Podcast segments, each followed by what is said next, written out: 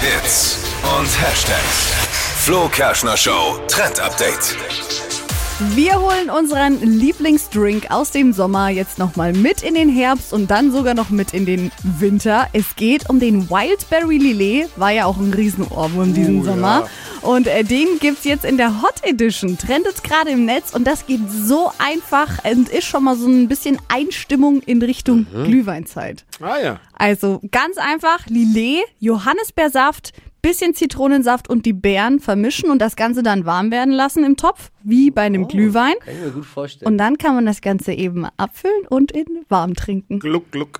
Ja, ich mag es ja nicht Sehr so lecker. süß, ne? aber ich kann ich mir gut vorstellen. Mit, Ja. mit Johannisbeer. Mm, oh, ja. mit den Beeren, warm. Mm. Die heutige Episode wurde präsentiert von Obst Kraus. Ihr wünscht euch leckeres, frisches Obst an eurem Arbeitsplatz? Obst Kraus liefert in Nürnberg, Fürth und Erlangen. Obst-Kraus.de